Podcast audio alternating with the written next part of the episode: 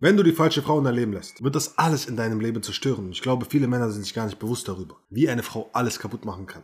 Und wenn es Stars gibt, wie beispielsweise der Typ von Twilight, der den Vampir gespielt hat, in Twilight, und trotzdem betrogen wurde, ja, obwohl ihn alle Frauen lieben, dann sei dir sicher darüber, dass es dir ebenfalls zustoßen kann.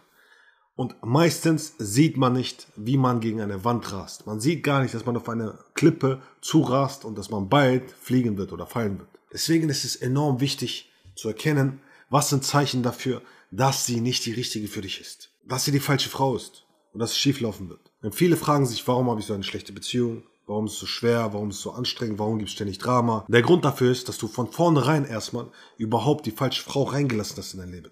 Würdest du das nicht mehr machen, würdest du sehr viel weniger Kopfschmerzen haben.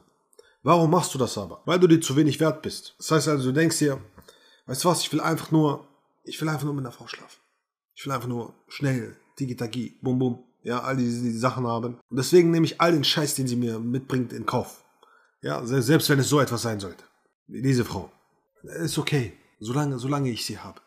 Das heißt also, das musst du erstmal ablegen. Du musst dir im Klaren darüber sein, scheiß drauf, ich lasse keine Frau mehr in mein Leben, die nicht meinen Standards entspricht und dann qualifiziere ich sie und schaue ganz genau, ob sie wirklich reinpasst. Und nur dann wirst du eine Frau in deinem Leben haben können, die nicht dein Leben zerstört, sondern die dich sogar unterstützt und pusht. Worauf sollst du aber achten? Alles in allem, wenn sie keinen Charakter hat. Okay? Und es gibt klare Anzeichen dafür, dass sie keinen Charakter hat. Beispielsweise als allererstes, wenn sie besitzergreifend ist. Das heißt also, wenn sie versucht, wenn du mit anderen Jungs zu tun hast, Männern zu tun hast oder mit anderen Leuten zu tun hast, dich festzuhalten.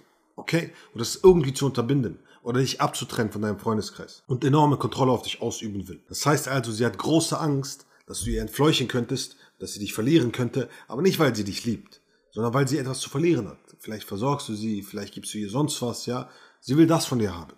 Das heißt also, ihr Ego ist groß. Sie ist befleckt im Inneren. Sie, sie hat eine schwarze Seele. Das zweite ist, wie sie andere behandelt. Das heißt also, wie geht sie mit Tieren um beispielsweise? Wie geht sie mit dem Kellner um? Wie geht sie mit all diesen Menschen um? Was für eine Einstellung hat sie zu diesen Menschen? So wie deiner Familie oder ihrer Familie. Denn das wird enorm viel über sie aussagen. Genauso wie zu deinen Freunden.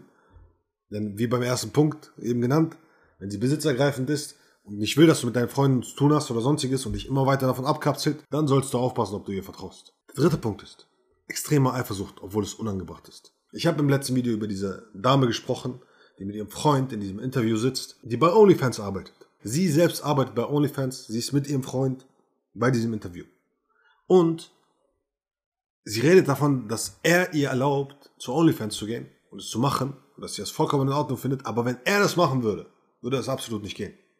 Das heißt also, Eifersucht, wo es überhaupt nicht angebracht ist. Wenn du das Video noch einmal sehen willst, wirst du es hier oben finden. Aber alles in allem geht es um Folgendes. Diese Doppelmoral. Das heißt also, es ist nicht schlimm, wenn sie irgendwie mit irgendwem unterwegs ist, mit wem zu tun hat, mit ihren Freunden in den Urlaub fährt oder sonstiges, ja, mit ihren männlichen Freunden.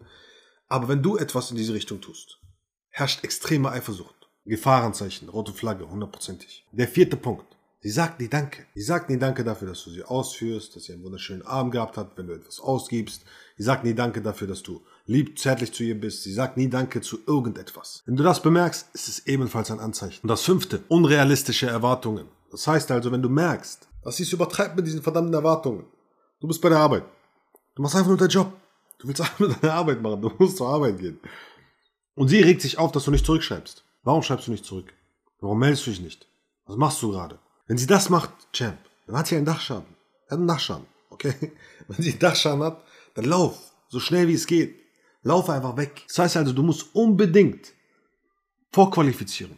Du musst unbedingt schauen, passt diese Frau in mein Leben? Hat sie die Qualitäten, die einen starken Charakter ausmachen, um langfristig mit ihr in eine Beziehung zu gehen? Alles andere sollte auch nicht seine Priorität sein sondern eine wundervolle Frau an deiner Seite, mit der du etwas Langfristiges aufbauen willst. In dem Sinne das bisschen, wenn du bereit bist herauszufinden, was du als Mann wirklich im Leben haben willst, in die Umsetzung zu gehen und Menschen in dein Leben zu ziehen, die wirklich dir und deine Werten entsprechen, bewirb dich für ein kostenloses Erstgespräch. Der Link dazu ist unten in der Beschreibung. Let's fucking go, Champ. Action. Vorwärts.